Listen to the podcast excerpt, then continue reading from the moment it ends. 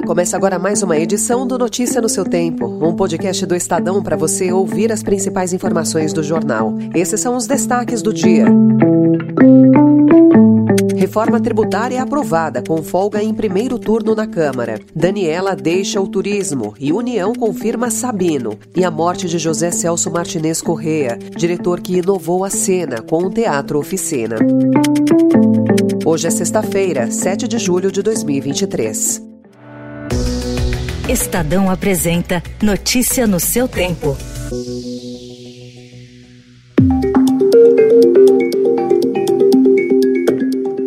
Está encerrada a votação.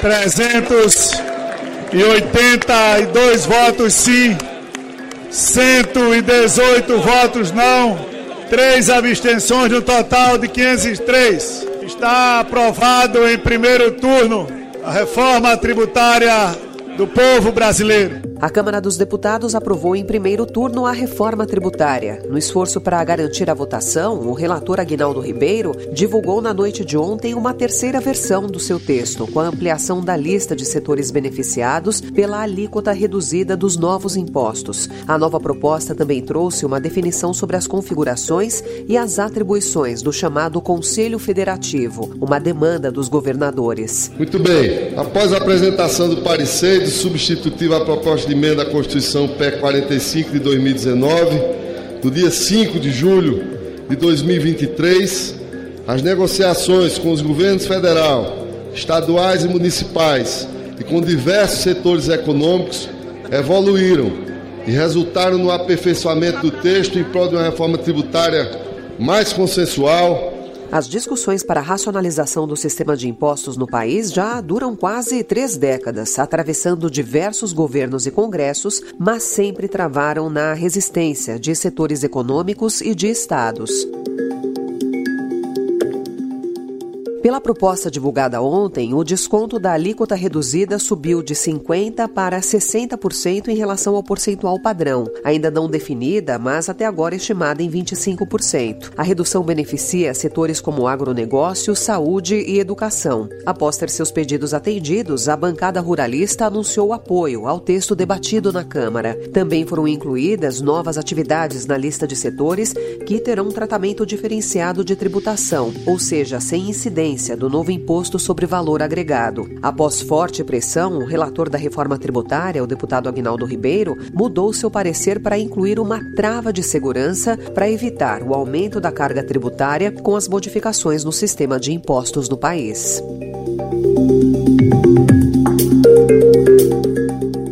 Governo do presidente Lula liberou o pagamento de 5,3 bilhões de reais em emendas PIX anteontem, véspera da votação da reforma tributária. Esse tipo de recurso é indicado por deputados e senadores e enviado a estados e municípios sem transparência e fiscalização.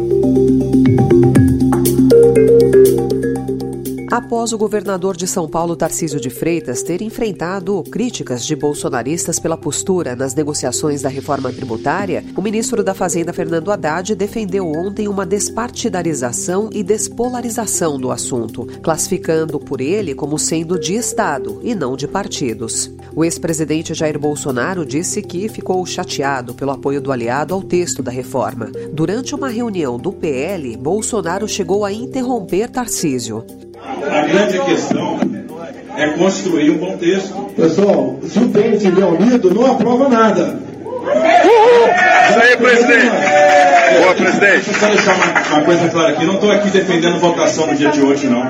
O que eu estou querendo explicar e estou vindo aqui é que eu acho arriscado para a direita abrir mão da reforma tributária.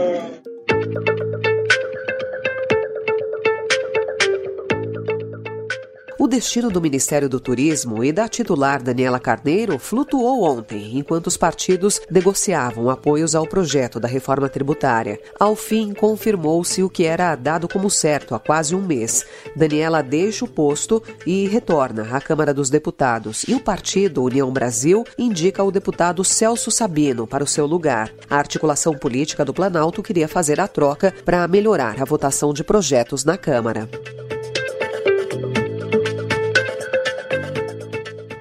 Presidente da Câmara, Arthur Lira, disse ontem que não há data para votação do projeto que retoma o voto de qualidade no Conselho Administrativo de Recursos Fiscais, o CARF, que é o tribunal que julga conflitos tributários, como aplicação de multas pela Receita. O projeto é de interesse do Planalto, pois pode gerar mais receita.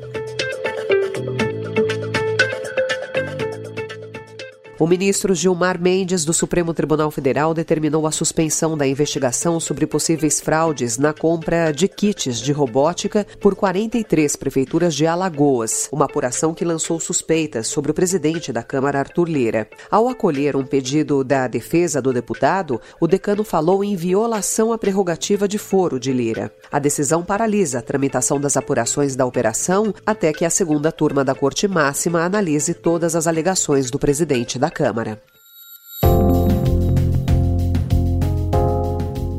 O Estadão também informa hoje que o desmatamento da Amazônia caiu 33,6% no primeiro semestre desse ano, ante o mesmo período do ano passado, segundo dados do DETER. Apesar da reversão da derrubada da floresta, a região enfrenta uma alta de incêndios. Já no Cerrado, houve aumento de 21% em seis meses, também conforme o DETER. Bahia, Maranhão e Tocantins são os estados com as maiores perdas no semestre. Para analisar a consolidação da redução no desmate, ainda será necessário necessário esperar algumas semanas. Notícia no seu tempo.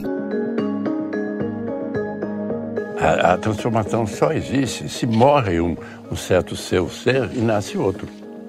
Cada situação, você não pode ficar a vida inteira fazendo não, não, não.